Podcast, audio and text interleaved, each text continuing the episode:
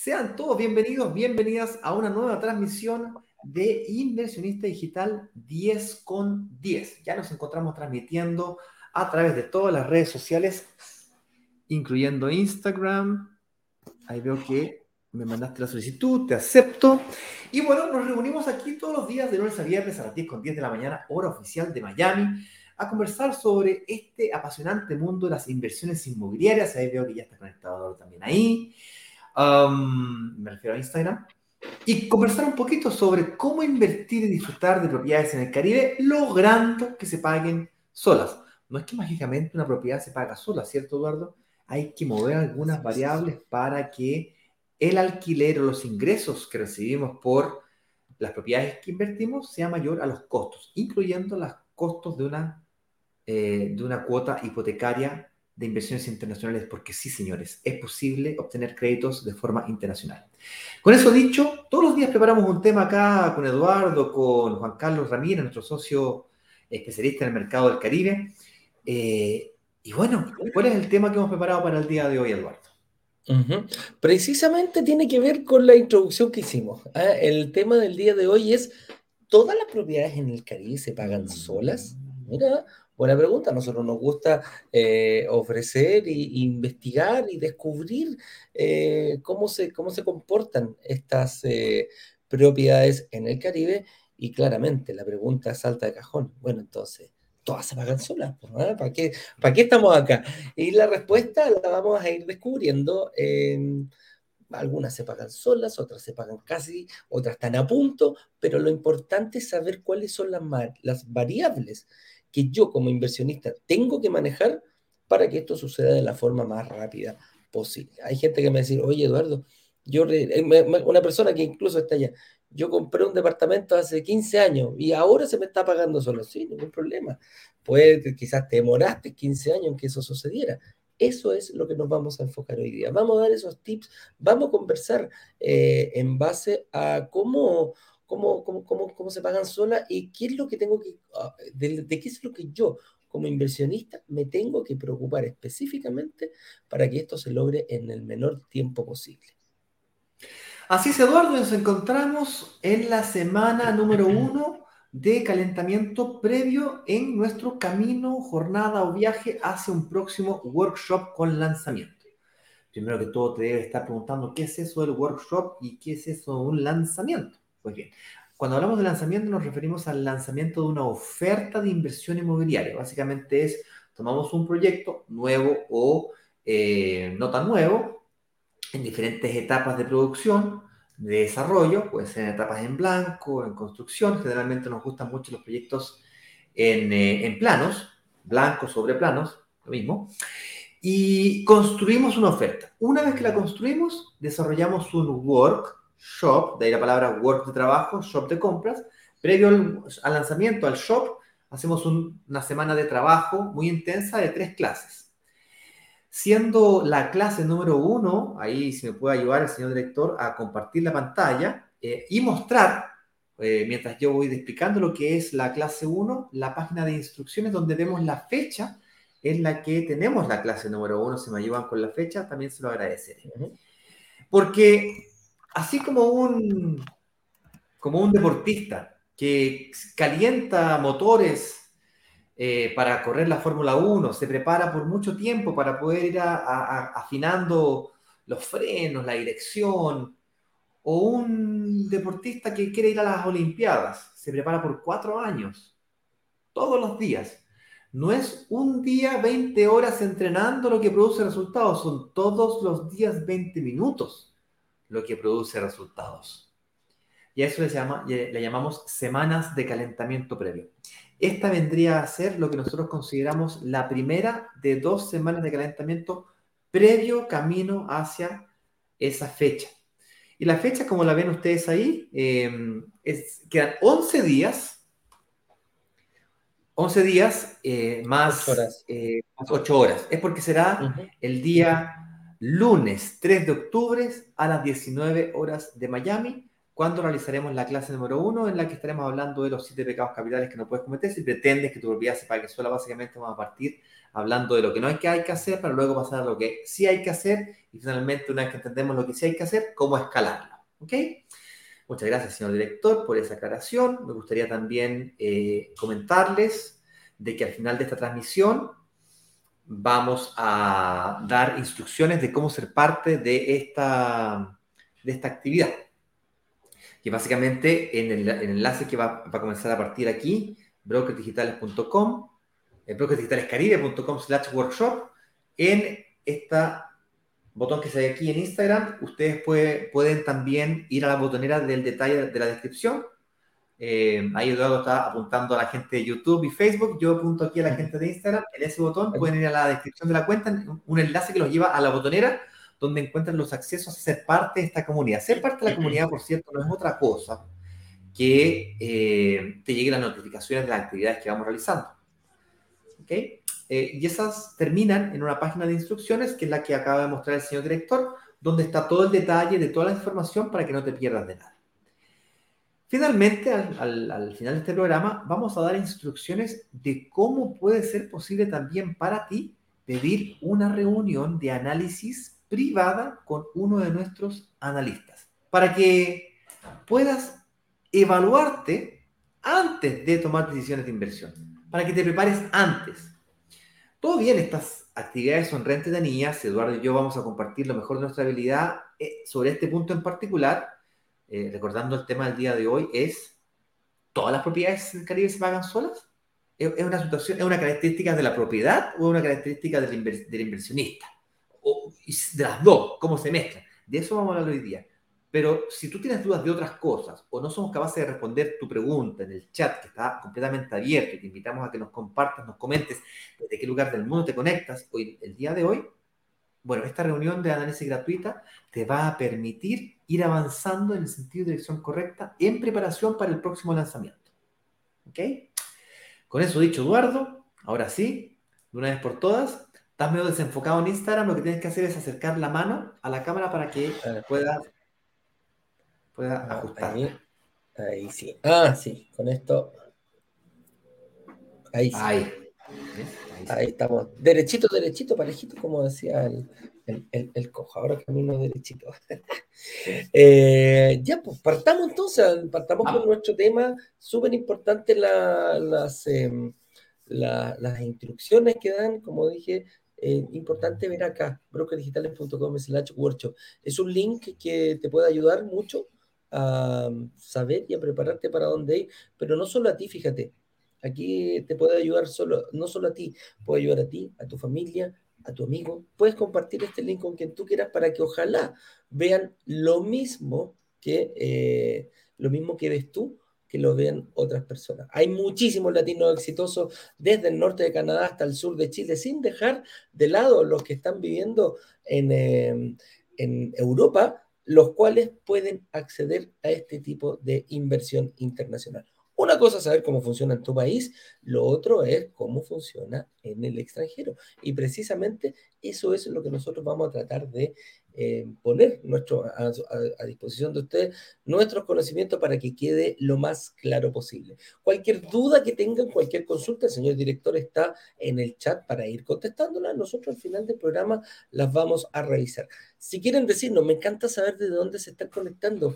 Eh, es tan amplia la, como dije, imagínate, prácticamente dos continentes eh, que me digan desde qué ciudad y de qué país se están conectando, aprendemos todo en conjunto y comenzamos a mandarles un fuerte abrazo. Así que, Ignacio, analicemos un poquito el tema ah. del día de hoy. Todas las propiedades en el Caribe se pagan solas y, no solo en el Caribe, ¿ah? ese es el tema central. Yo creo que aquí vamos a poder un poquito llevarlo también a una inversión eh, personal en, en tu propio país. Pero, ¿qué significa eh, es como la primera duda. ¿Qué significa que una propiedad se pague sola? ¿Cuándo, ¿cuándo ocurre ese, ese momento? Porque hay mucha gente que dice, ah, oye, cómprate una cuestión total, al fin y al cabo, igual se, va, a terminar pagando solo. El otro día. Igual es buen negocio. Esa frase. Sí, igual es buen negocio. Si en algún momento la cuestión se va a pagar sola. Puede ser verdad, como puede eh, darse o como no puede darse, pero hay un montón de variables que no vamos. Pero para nosotros principalmente el que una propiedad se pague sola es que los ingresos que genere la propiedad sean iguales a las deudas que genera esa propiedad. Y es principalmente igualar el arriendo con el dividendo. Eso es como cuando, cuando comienza, o sea, la cantidad de... Perdón, la gente no entiende esa palabra, eh, tienes que hablar en Caribe, estamos, por favor. estamos en el Caribe, de veras. Em, la, la, cuota mensual que yo pago por pedir un crédito hipotecario se tiene que igualar con los ingresos que genere esa propiedad, ya sea una propiedad ah, con renta larga, que puede ser un, un año, sobre seis meses, o también con renta corta, que a nosotros nos gusta mucho, que son estas propiedades que también se arriendan con la posibilidad de arrendarlo por día, por noche, una noche hasta ilimitada la cantidad. Pero obviamente tienen distintos, distintas, distintos formatos. Pero si logramos que nuestra propiedad logre cubrir todos los gastos y absolutamente todos los gastos, en ese momento para nosotros podemos recién decir que se pague sola. Así que más abajo, bueno, no, no, un poquito más abajo puede ser que vaya, va a llegar a pagarse sola. O si supera con crece, dice, mira, se paga sola y más encima me está generando eh, ganancias, me está generando algunos otros réditos. Entonces, por eso es bien importante sentar el, yo creo que con eso ya sentamos la base, el piso para poder empezar a analizarlo, Ignacio. Eh, muy bien, me gustaría tratar de profundizar un poquito más respecto de cuál es el significado para nosotros que tiene que una propiedad se pague sola, antes de explicar el cómo llegar a lograr eh, ese cometido. Básicamente, tal como tú dijiste, que los ingresos de una propiedad, recordemos que aquí estamos hablando de propiedades en el Caribe que son construidas y diseñadas para el alquiler. Y me refiero al alquiler vacacional específicamente, que es cuando las arriendas por noche, por semana o en algunos casos por meses, y no por año, como lo haríamos en una urbe, en una inversión urbana, en donde probablemente lo arrendarías a un inquilino por un año o por dos o por tres o por cinco. Entonces, es importante entender que lo primero que tenemos que lograr es invertir en propiedades cuyas características nos permitan alojar a huéspedes no solamente a inquilinos. Hay una gran diferencia ahí. Es decir, que las fuentes de los ingresos nos permitan sean un poco más altas. Evidentemente, cuando la vendas por noche, es más alto el ingreso. Lo segundo, tal como lo decía Eduardo, claro, que la cuota de un crédito hipotecario esté cubierta por todos esos ingresos. Y no está solo la cuota del crédito hipotecario, aquí tenemos que ser un poquito más exigentes, dijo Eduardo, todos los costos. Eso incluye la cuota de un crédito hipotecario, costos administrativos, costos de mantención o cualquier otro costo impositivo, de fiducias que haya que, complementar y todos los costos que la mayoría de los corredores no te mencionan cuando te tratan de vender una propiedad. Y yo te lo digo, eh, como dicen en, eh, te lo dice un, cowboy, una persona que estuvo arriando ganado, en fondo. Yo estuve en una sala de venta por cerca de tres años vendiendo apartamentos. Y tú te limitas en los cinco minutos, 20 minutos que tienes para conversar con una persona a explicarle las características del proyecto. Pero eso no te permite o no le permite al inversionista ver todos los costos asociados al mundo de la inversión inmobiliaria. Por eso es que nosotros vamos despacito, despacito, despacito, para que cuando llegamos a ver el proyecto, ah, bueno, ahí nos preocupamos de las características, de la ubicación, eh, pero entendemos el origen de por qué eso se transforma en una buena oportunidad. Estaba diciendo yo entonces que los ingresos y los costos. Además de eso, la propiedad, como segundo elemento, tiene que ir aumentando su valor en el tiempo, es decir, tiene que ser de demanda creciente, ojalá una demanda creciente internacional, tal que los ingresos de la propiedad vayan aumentando en el tiempo, para que esa diferencia entre el ingreso y los costos tiendan a aumentar. El hecho que eso ocurra así hace que la propiedad en sí sea más escasa. Y eso ocurre cuando el sector, barrio o área en el que yo invertí va aumentando de valor también. Es decir, no es tan solo que los ingresos de la propiedad que la invertí aumentan, es decir, me hacen el flujo de caja más positivo cada vez, sino que además el activo mismo es más caro. Es decir, yo la compré en 200 mil dólares y la vendí en 500 mil dólares ahí también hay un valor, el cual es especialmente importante para recuperar la entrada inicial. Porque si bien es cierto, si vamos a ver, yo pido un financiamiento del 70% y el ingreso superior a los costos, incluyendo la cuota en crédito hipotecario, claro, yo pagué el 100% de ese 70%. El 30% que yo entregué de aporte inicial, independientemente de cómo lo pagué, si lo pagué en 800 mil cuotas o lo pagué al contado para conseguirme algún tipo de descuento, independientemente de la forma de pago que yo utilicé, dado que la propiedad la compré en 200 y la vendí en 500, ese aumento de valor de la propiedad, también conocido como plusvalía, ese fenómeno de la plusvalía que se produce en algunos sectores de demanda creciente y eh, cada vez más escasa, Aquí hay lugares donde están pasando cosas, ¿no? donde ya pasaron, cuando se comienzan a construir nuevas calles, nuevos barrios, aquel, aquel fenómeno, eh, ese también es una fuente de ingreso para nosotros. Y nos ayuda a que se pague la entrada inicial, down payment o pie, como le digan en tu país, también en el proyecto mismo. Son dos elementos. No basta con que los ingresos sean mayores a los costos de la cuota de crédito hipotecario y otros costos asociados a la actividad misma de la, del activo inmobiliario sino que además tengo que ser capaz de recuperar la entrada inicial.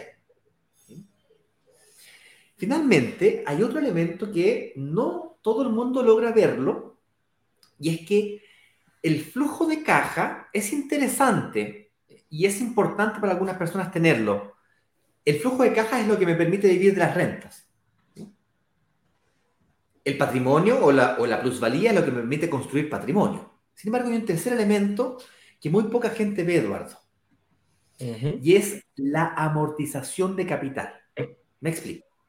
Cada vez que tú pagas o cada vez que recibes los ingresos de los alquileres mes a mes, cada dos meses, trimestralmente, dependiendo cuál sea el caso, generalmente es mes a mes, se hacen liquidaciones de, cierre, ¿no es cierto?, de huéspedes todos los meses.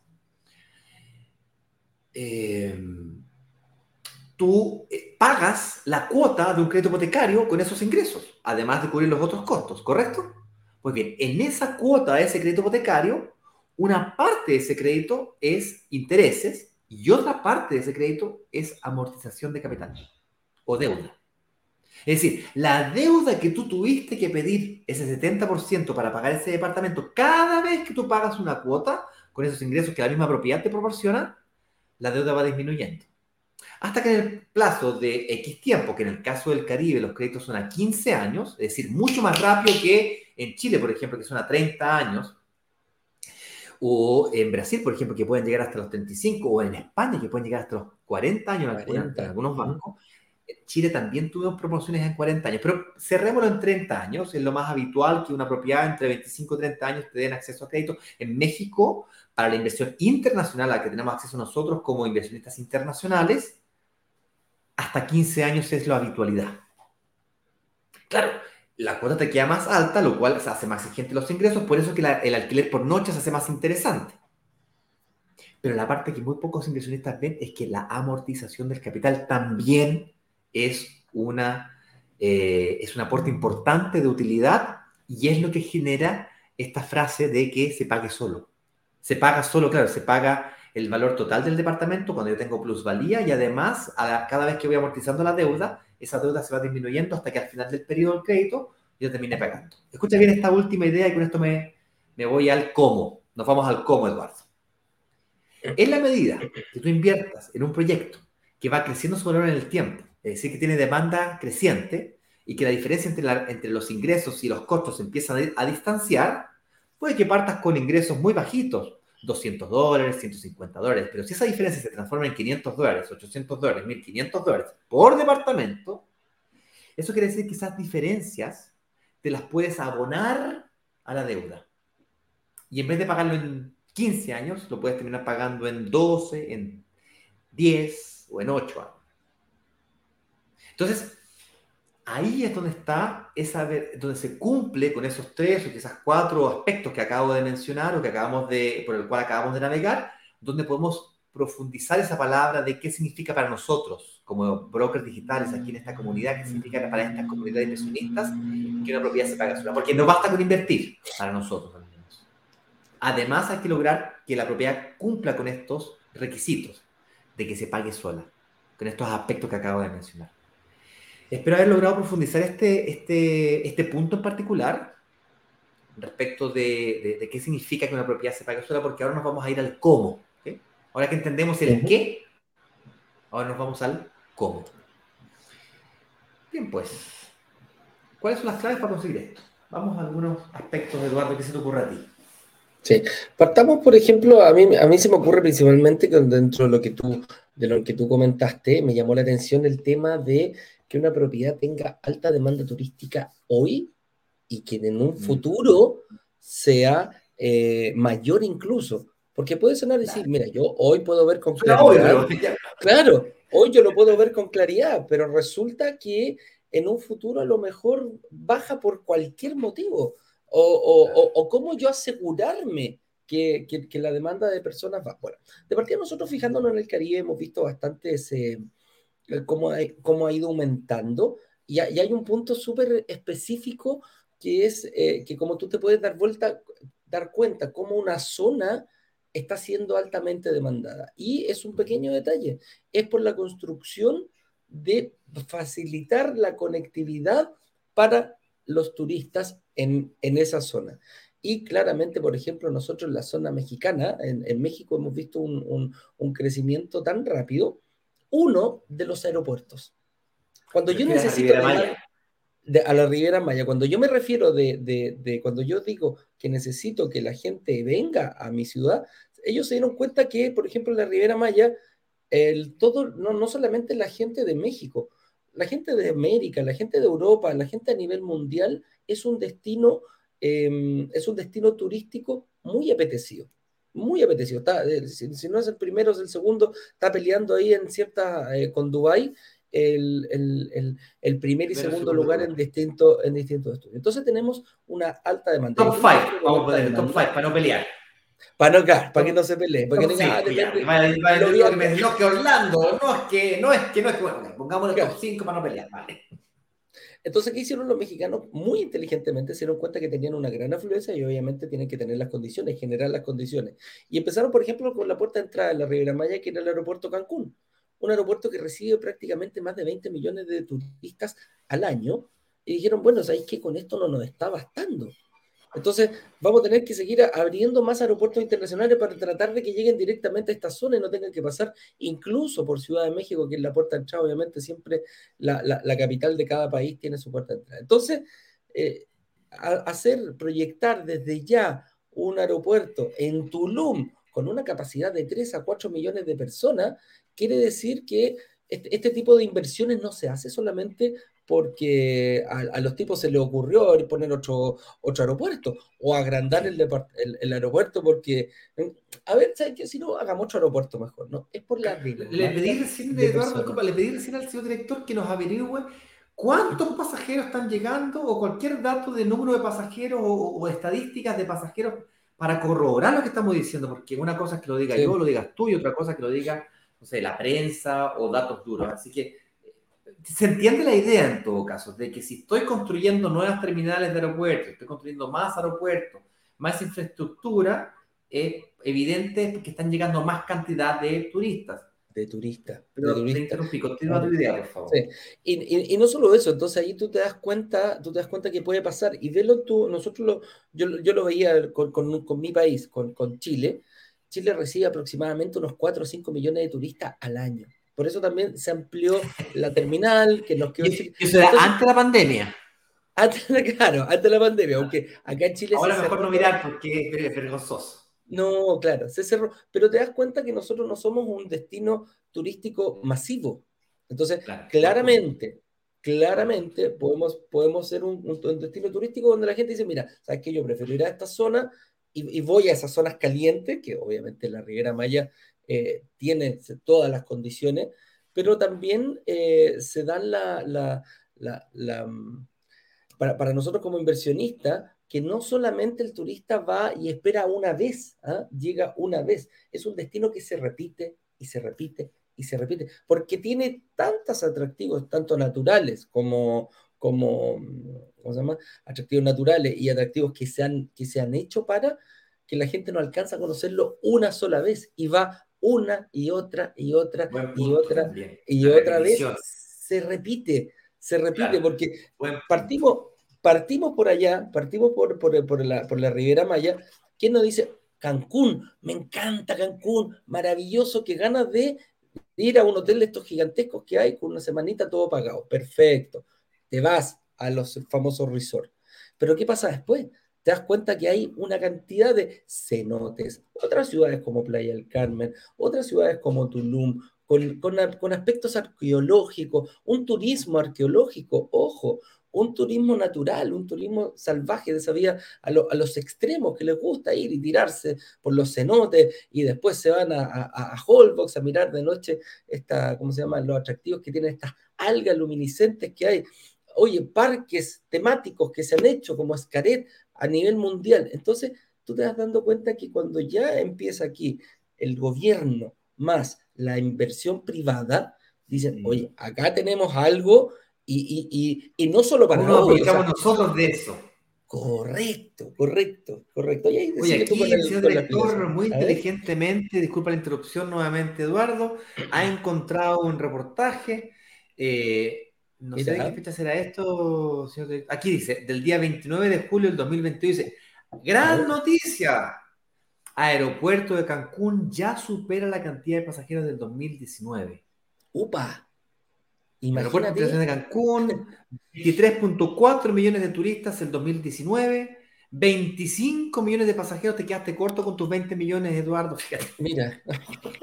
o sea, Mira. Él lo que ha, él, desde la pandemia hasta hoy día, el aeropuerto de Cancún recibe más pasajeros que nunca en la historia del el aeropuerto de Santiago de Chile ha recibido nunca jamás.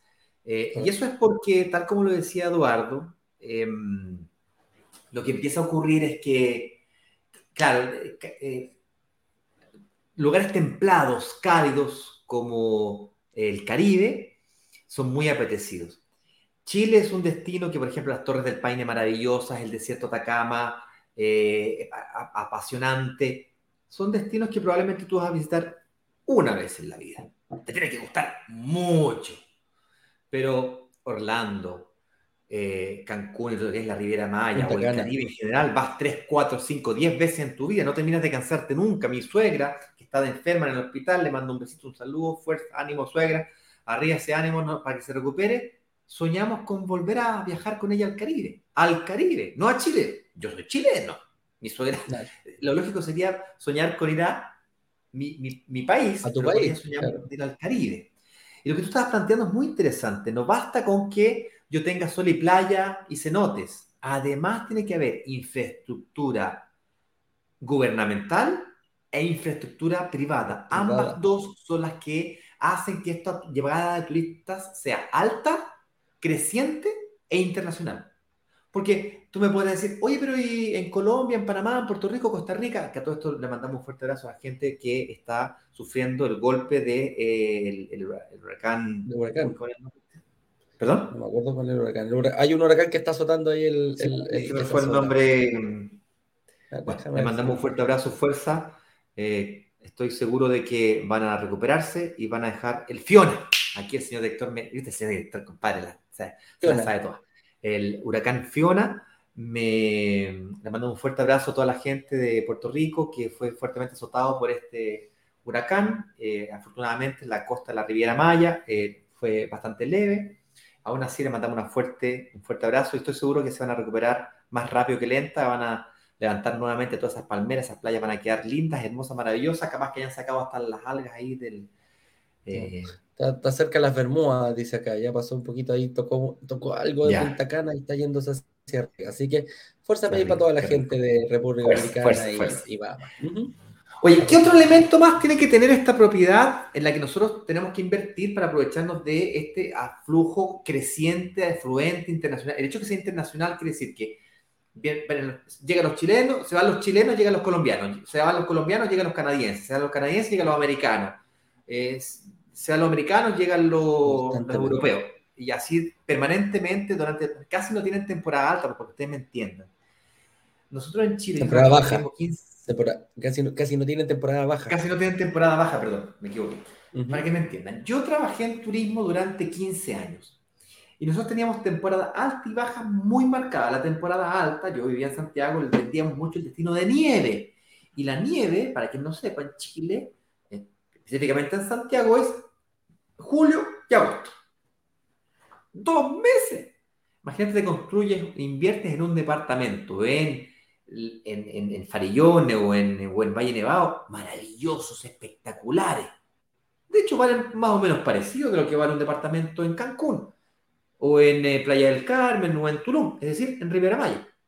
Ya, pero es que el aeropuerto, el departamento de la nieve, lo usas dos meses al año, lo puedes arrendar dos meses al año, en cambio, todo el año. Es calor todo el año. Inclusive en la nieve no, no es frío todo el año. Tiene temporada de nieve o temporada de esquí que le llaman también. Luego podrán algunos inventarme descenso en bicicleta y cosas por el estilo, ya, pero no tiene el mismo volumen, no tiene la misma demanda creciente que tiene un destino como, por ejemplo, eh, Riviera Maya. Otro elemento, por cierto, disculpa que, me, me dale, dale, Eduardo, pero el tema del día de hoy, para que no lo sabes, todas las propiedades del Caribe se pagan solas. Mira, para que una propiedad se pague sola se tiene que cumplir con dos requisitos. Dos requisitos. Uno, tiene que haber ingresos es decir, si tú vives en la propiedad que te compraste, no hay ingresos, no se pagó sola, estás pagando tú. Y dos, si es que no hay hipoteca de por medio, tampoco se paga solo, lo pagaste tú. Nada de raro con que un departamento lo pagues tú si lo quieres disfrutar. No, estoy diciendo lo contrario. Sobre todo si generar mucho flujo. Oye, me, me, sobra un millón de dólares, me quiero, me quiero comprar cinco propiedades en el Caribe. ¿Se puede? Sí, se puede. Y te compras cinco propiedades y vives de la renta como los pagaste tú, listo. Vives de la renta toda tu vida, inclusive podrías hasta vivir en una de tus propiedades. O vives de la renta quiere decir de que inviertes en departamentos pequeñitos, los arriendas, recibes ingreso y vives donde quieras. Eso es el elemento. Pero ahí no se pagó solo. Es decir, tiene que haber hipoteca y no en todos los países te permiten hipotecarios internacionales. Por ejemplo, si tú quieres venir a invertir a Chile, yo te invito, genial, fantástico, créditos a 30 años. Logramos que se paguen solo algunos de los lanzamientos que hacemos en Chile. Pero tienes que ser o chileno, estar bancarizado en Chile, o si eres extranjero, tener residencia definitiva y además estar bancarizado, demostrar ingresos en Chile, no en el extranjero. O sea, es prácticamente imposible. En cambio, en México, el, el sistema financiero mexicano está preparado para nosotros, inversionistas que quieren invertir de forma internacional, que les interesa aprovecharse de este fenómeno, en donde yo puedo encontrar un gran desarrollo privado, tanto de grandes parques y grandes beneficios naturales, así como también fuerte inversión gubernamental, aeropuertos, nuevos terminales, trenes y tantas otras cosas. ¿Aquí qué dice? Mira, te quería ah, aportar aquí a eso. Histórico. Primer año en Cancún sin temporada baja por la alta tarifa. Y fue este año, fue este año, y es, precisamente un poquito para apoyar lo que tú dice Ignacio. Claro, eso es lo que nosotros buscamos como inversionistas, eso es lo que nosotros estamos buscando. Imagínate que la temporada baja, que era el mes, si no me equivoco, junio o julio, eh, no hubo temporada baja porque fue tal la demanda de personas que quisieron ir que dijeron, bueno, si tenemos una alta demanda, subamos el precio, y se pusieron de acuerdo todos los grandes resorts y obviamente también nos pegó a nosotros como pequeños inversionistas y dijeron, no hay habitaciones disponibles, bueno, entonces no tenemos temporada baja. Así de simple, ocupación completa, viejo, en un año que, en un, en un mes que históricamente antes era considerado con temporada baja. Entonces, eso es lo que nosotros andamos buscando. Si alguien encuentra en otras latitudes que se dé algo parecido, por favor no, porque nosotros estamos enfocados fuertemente en, aquello. Estas son las condiciones de presión y temperatura que dicen los pilotos ideales como para poder volar. Aquí se están dando en el Caribe para poder invertir. Mira, dice el, el, eh, el, esto fue, ojo, noticia, 21 de julio del año 2022. 21 de julio, o sea, hace un poquito más de un mes atrás. Tres, tres cuatro meses. Qué interesante todo esto, Eduardo. ¿Te parece si el tiempo se nos va volando? Si es que alguien tuviese preguntas, puede comenzar a preparar sus preguntas. Me gustaría también informarles, comentarles de que dijimos al inicio del programa de que si querías ser parte de esta comunidad, si llegaste de forma orgánica, alguien te invitó o tú quieres invitar a alguien a tu círculo cercano a que se una a esta comunidad, ya están avisados que viene un próximo lanzamiento dentro de eh, un par de semanas más. Esta es la primera de dos semanas de calentamiento previas al workshop. Acá abajo está corriendo una wincha que dice, ¿quieres unirte a la comunidad y participar del próximo workshop? Entra a brokersdigitalescaribe.com slash workshop. El slash es esa rayita que está generalmente en el número 7 del teclado. Si no quieres digitar, te puedes meter a la cuenta de Instagram que está aquí, ir a, ese detalle de la cuenta de Instagram, buscarnos por brokerdigitales.com, brokerdigitalescaribe.com y en la descripción de la cuenta hay un enlace que te lleva una botonera que te permitirá acceder a todo eso. Al final de este programa, luego de preguntas que pasaremos en breve a tratar de responder, haremos saludos también. Si nos quieres saludar, contar de qué lugar del mundo te estás conectando, será bienvenida, bienvenido también. Nos encanta escuchar de qué lugar del mundo se conectan.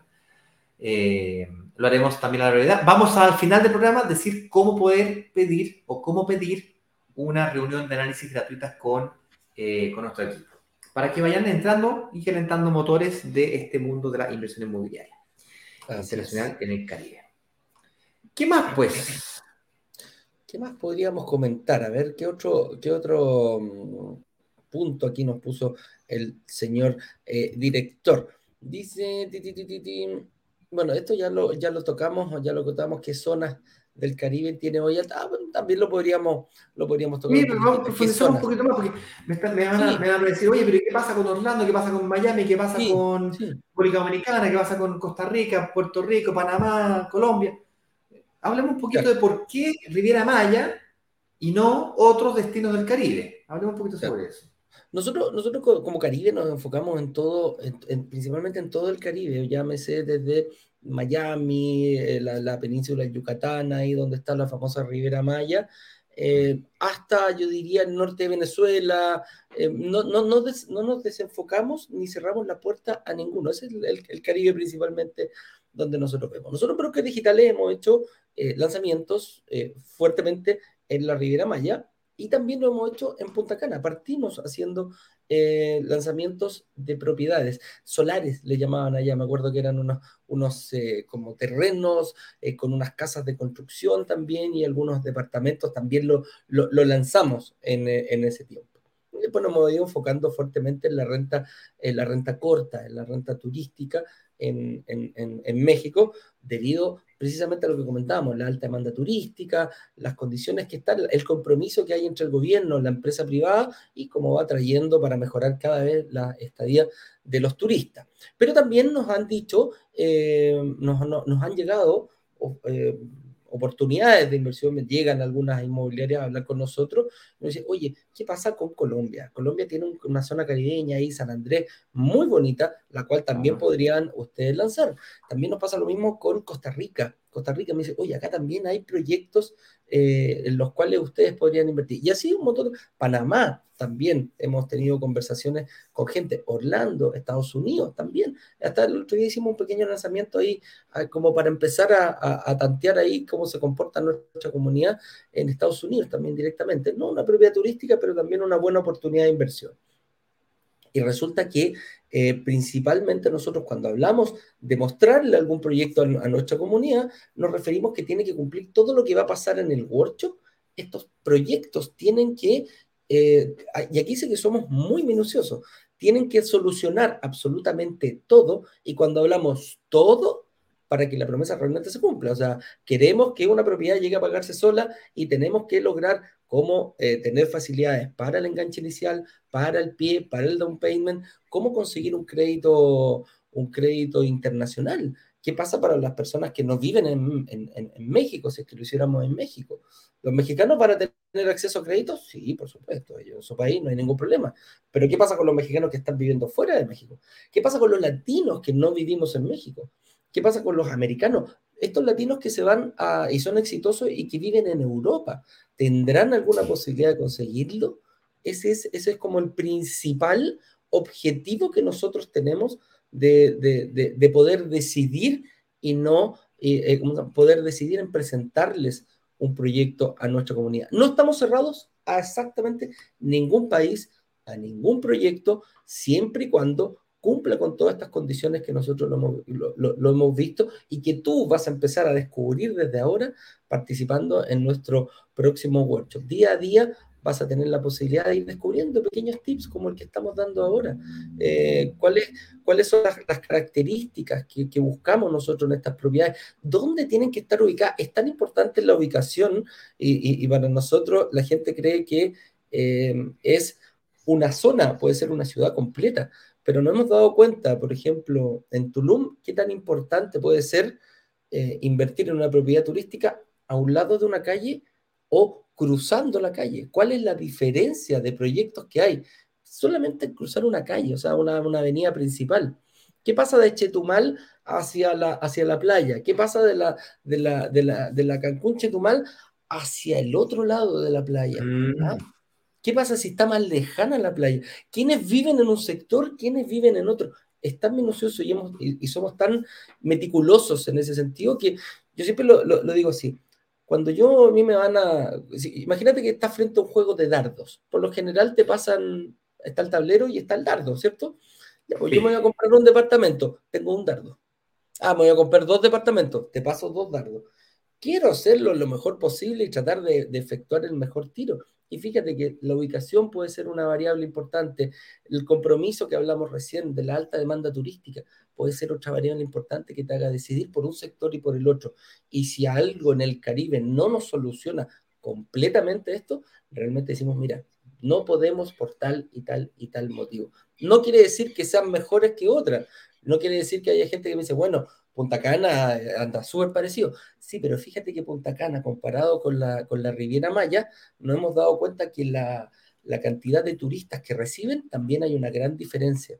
O estamos hablando de, em, de, de, República Dominicana, que en promedio tiene 9 millones de personas de turistas que van, que es una alta afluencia turística, comparado con los 25 millones que acabamos de ver aquí en, la Riviera Maya, nosotros como inversionistas nos dicen, mira, para, puede, puedo tener algo ahí quizá, pero la verdad que yo voy a ir para donde está el turista. Lo que les gusta a ellos, como dice Juan Carlos, lo que le gusta al turista le encanta al inversionista, pero vamos, eh, realmente eso, eso se, se da, se da en este momento en el Caribe. Así que por eso, eso, dividimos un poquitito las zonas y, por eso nos gusta ir donde, donde hay mayor cantidad de gente y el país en sí genera las condiciones para que nosotros podamos ir. Como yo desde Chile voy a invertir en un departamento. Y ahí se nos vienen más desafíos. Bueno, ¿quién se va a hacer cargo?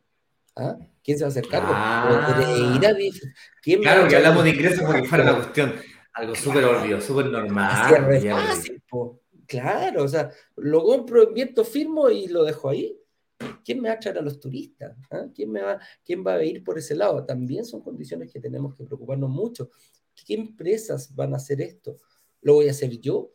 ¿Voy a ir cada vez que haya un turista entre uno entre otro, voy a agarrar un avión y me voy a pasar? ¿O voy a contratar a la señora Juanita que hace súper bien el aseo, que sabe perfectamente, eh, eh, tiene hartos contactos, hartos amigos y puede eh, darte una, una una vacancia menor.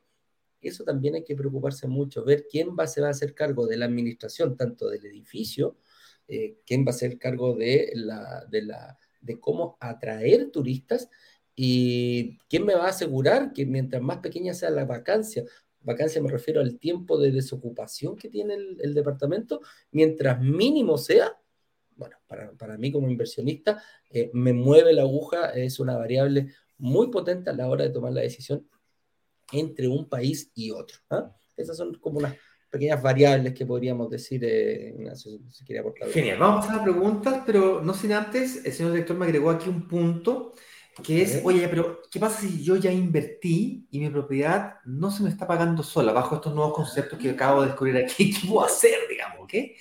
Yo voy a ser un poquito agresivo. Eh, la primera que puedes hacer es venderla y comprarte otra, que sí. ¿ok? Asumir la pérdida, si es que pérdida se le puede llamar pérdida, porque en realidad pérdida es pérdida. Inclusive si te compras la casa propia, yo estaba haciendo los cálculos el otro día, inclusive si hubieses pagado tú tu casa, si hubieses pagado tú tus intereses, si tu casa se valorizó en el tiempo, el momento que compraste, la vendiste y, lo que te ahorraste de arriba, incluso así podrías estar haciendo buen negocio. Pero si tú quieres dedicarte a la inversión inmobiliaria, uno de los caminos que puedes lograr hacer es que si te equivocaste de destino, te, te equivocaste de propiedad, asume la pérdida, si es que se le puede llamar pérdida, insisto, y vende la propiedad.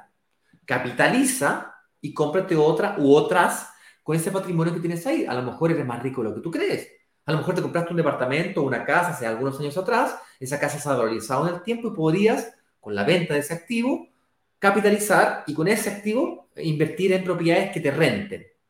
Ese es un camino. Otro camino que podrías utilizar es eh, como lo está haciendo Juan Carlos, por ejemplo, que él en Colombia, eh, su empresa la digitalizó, es decir, la transformó, como muchas empresas en pandemia, se, se transformaron en empresas digitales, sin oficina física. Un espacio cowork de 100 dólares, 200 dólares es suficiente para, eh, para la empresa. Y la oficina que él tenía, una oficina en un edificio AAA, muy bonita y tal, no la usa nadie. Él comenzó a trabajar de la casa, sus hermanos, socios comenzaron a trabajar, los funcionarios, el, equipo de contabilidad, él tiene una empresa de consultoría, por cierto, quien quiera hacer consultoría con Juan Carlos, no hay problema, él encantado lo recibe por, eh, eh, por la, la, módica suma a partir de 100 mil dólares. o sea, algo tranqui. Sí, algo para comenzar. Para comenzar, para conversar. Juan Carlos se dedica a eso, se dedica a la consultoría y cobra por eso. Es un, es un honor tener una persona como Juan Carlos que nos acompañe durante todas las semanas de calentamiento previo, que nos haya ayudado a preparar el contenido de cada una de las clases del workshop y por supuesto que nos ayuda a negociar con las oportunidades de inversión, porque él se dedica a eso y cobra, cuando digo se dedica a eso, es asesora a bancos para la parte hipotecaria, asesora a, eh, grandes desarrolladores inmobiliarios en, tanto en Panamá, en Colombia, en República Dominicana y por supuesto la Ribera Maya. Entonces, em, lo que estoy tratando de decir aquí es de que, ¿qué, podríamos hacer? Pues vender. Opción número dos.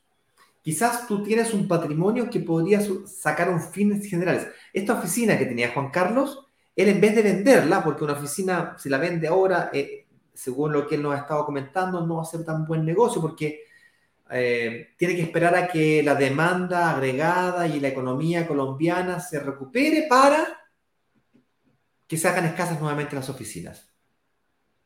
Y bueno, no le conviene. ¿Qué puede hacer en ese caso? En ese caso podría sacar un fines generales, que es un crédito contra la propiedad que ya existe. Es decir, la propiedad probablemente ya está totalmente pagada o le queda muy poquito por ser pagada, llevas 10, 15, quizás 20 años pagándola o 5, no sé, depende de cada uno y tienes ahí un patrimonio del cual ni siquiera te has dado cuenta que podrías aprovechar. Hay gente que nos ha llamado y nos dice, oye, tengo departamento en, en el norte de Chile, tengo departamentos ahí en Concón, donde vive Eduardo, tengo departamentos en Miami, tengo un apartamento en Nueva York, no lo quiero vender.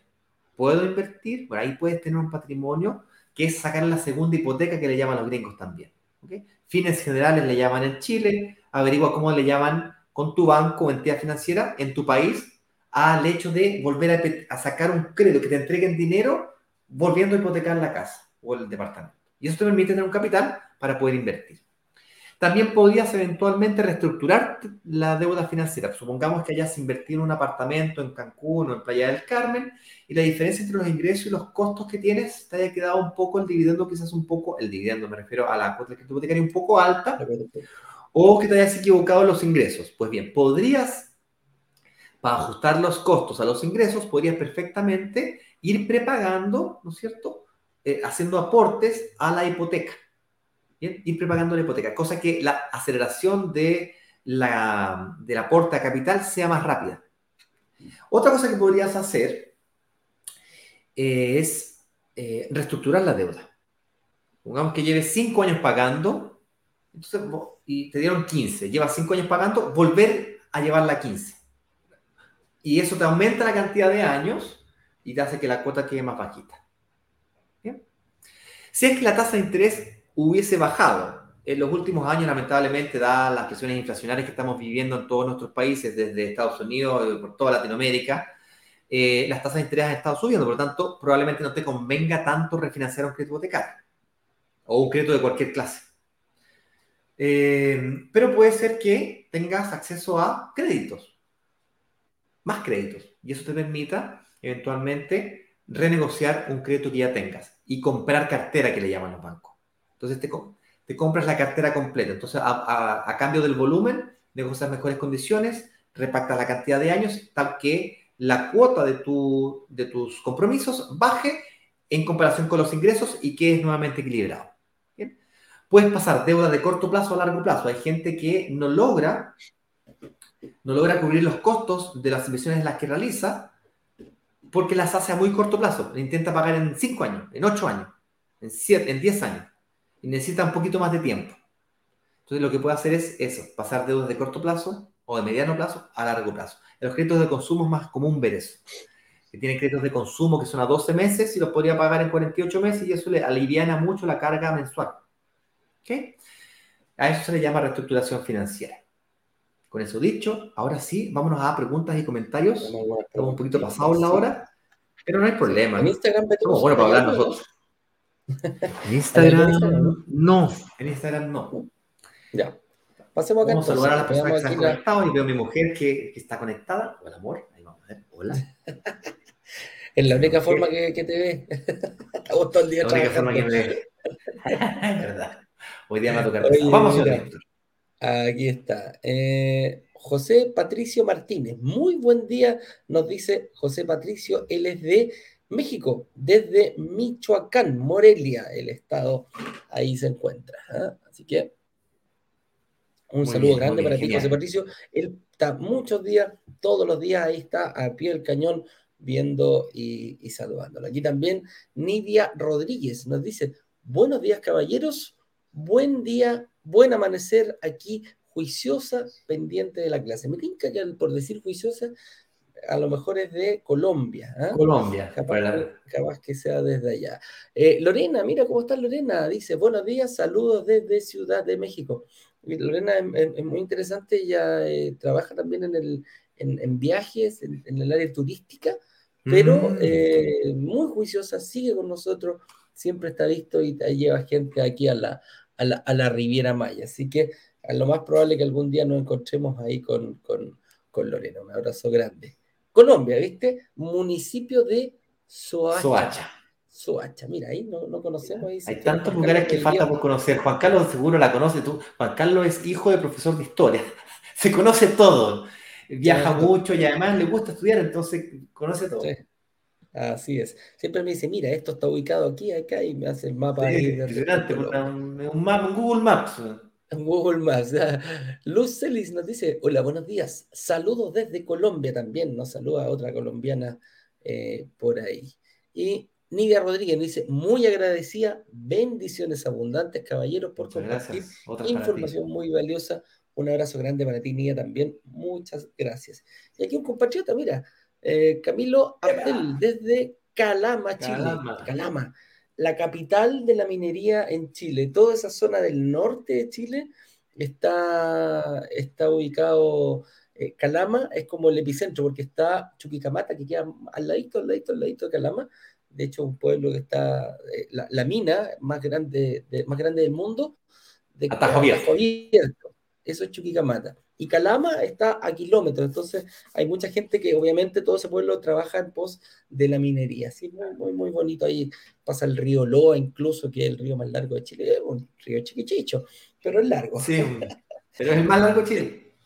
Es el más largo de Chile, tiene, tiene ese, ese... Mira, y aquí Sandrita, del sur de Chile. Ella está en la isla de Chiloé. Nos dice, muy buenos días desde Chile, de la famosa isla de Chiloé. ¿eh? Una tremenda isla, me encanta las veces que he ido para allá. Oye, Mauricio Farbel, Mau, nos dice, buenos días desde Colombia. ¿Cuál sería el monto mínimo para iniciar un proyecto de crédito bancario e inversión? ¿Cuál sería el monto mínimo para iniciar un proyecto de crédito bancario e inversión? A ver, eh, muchas personas eh, piensan que para poder invertir, de hecho yo mismo lo pensaba antes, en propiedades, tenías que tener ingresos altos. O cuando hablamos de Caribe, se me imaginaba Shakira, Julio Iglesias, Maluma, Millonarios. Se me imaginaba la mansión.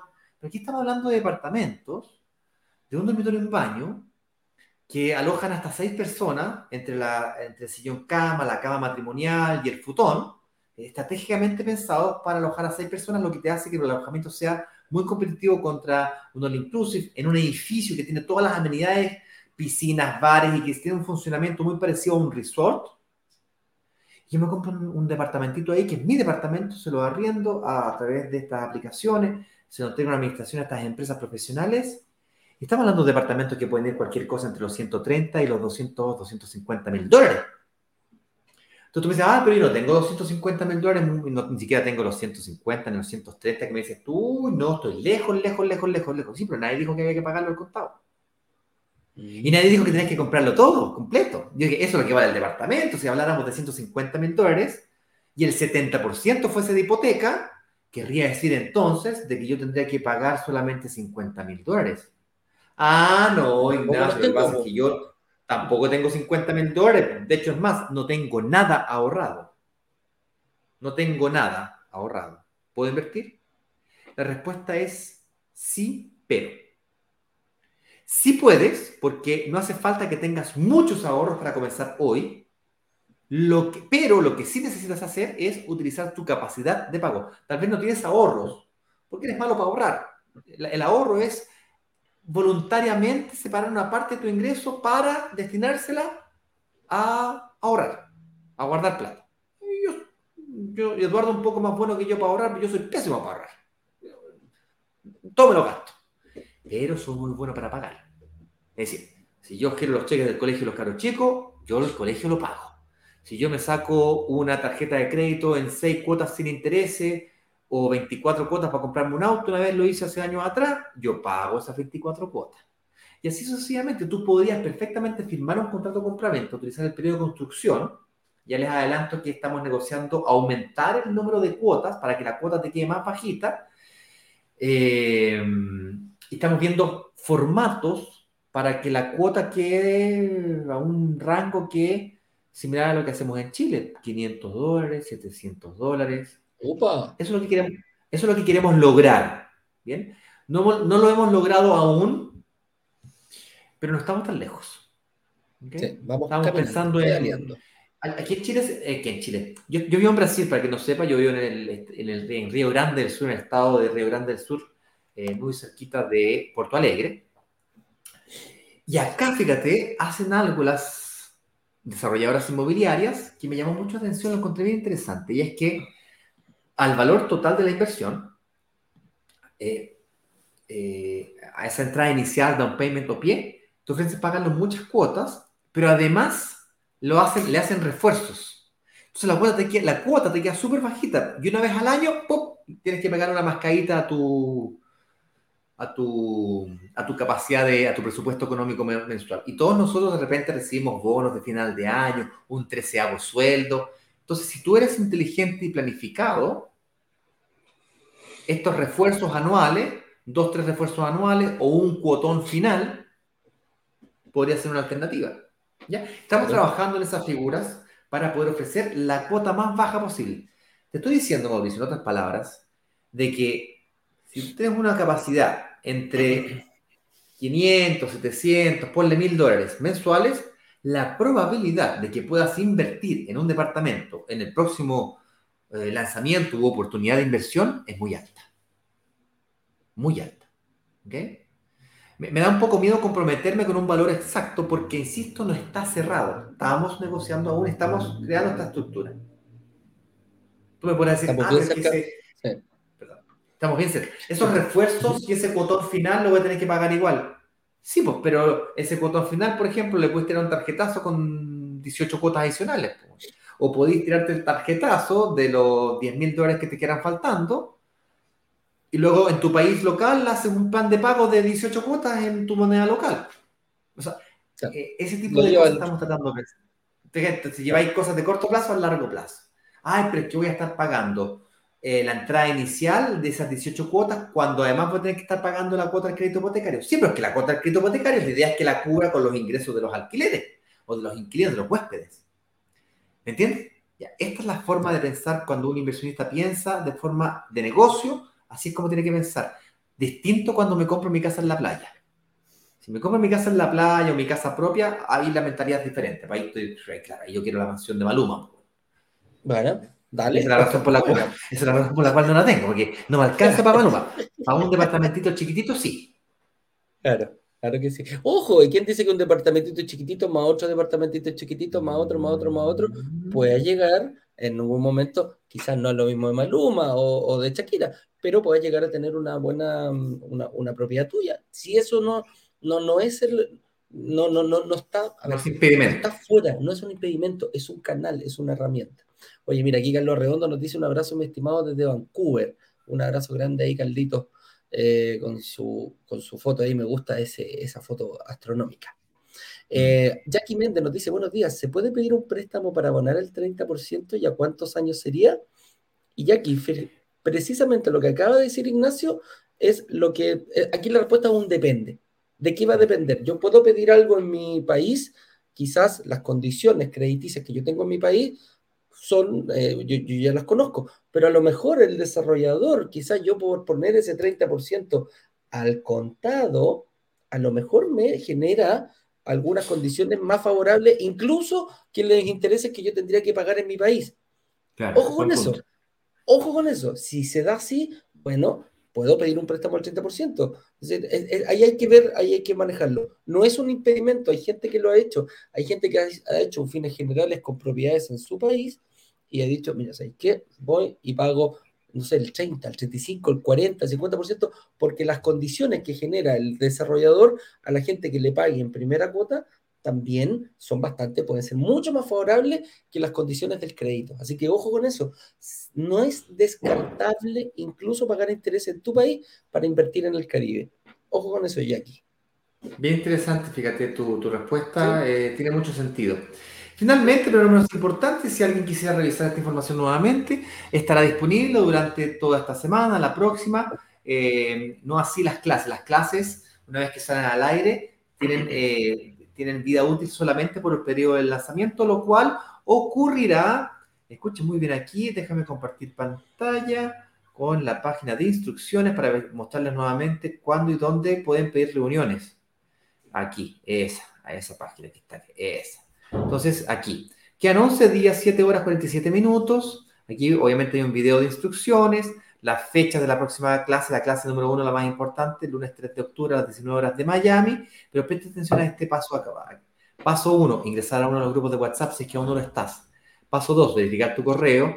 Y paso tres, pedir una reunión gratuita de análisis para que te evalúen todas esas dudas financieras que tienes y, y, tratar de entender este tema de los workshops y qué es lo que es el workshop. Y no entiendo nada, explícame. Bueno, para eso es esa reunión, ¿ok? no es una reunión de venta, me gustaría dejar eso bien, bien claro. Esa reunión te va a permitir entender, más que nada te va a permitir entender si es tu momento de invertir o no, y si es que... Mm, y el workshop en sí te va a permitir saber si es que estás o no frente a una buena oportunidad de inversión. ¿ok? Con eso dicho, quedan todos invitados. Ahí también les vamos a compartir el enlace directamente aquí en los comentarios para que puedan, de alguna manera, ahí está. Pueden, pueden pedir también acceso a brokersdigitalescaribe.com slash agenda. Es una reunión de análisis 100% online, 100% gratis, no te compromete a nada, te permite ir entrando lentamente sin ese miedo de que te van a vender, vender, vender, vender, vender. No hay nada que vender. Te van a orientar respecto de cómo aprovecharte mejor de la oportunidad de inversión que viene en un par de semanas más. Nada más. Y por supuesto, le puedes compartir tu estado, tu estado financiero, yo tengo este ingreso, y le explicas tu situación a la lista, y él te va a decir, sí, mira, se ve bien, podría ser, no, y tal. Um, por ahí va la cosa. Con eso dicho. Así es. ¿Algún comentario adicional, señor director? Nada más. Nada más, nada más. Un abrazo grande. Nos vemos mañana a las 10 con 10. No veo preguntas en Instagram. Nuevamente, un abrazo grande. Que estén bien. Chau, chau. chuk, chuk, chuk, chuk.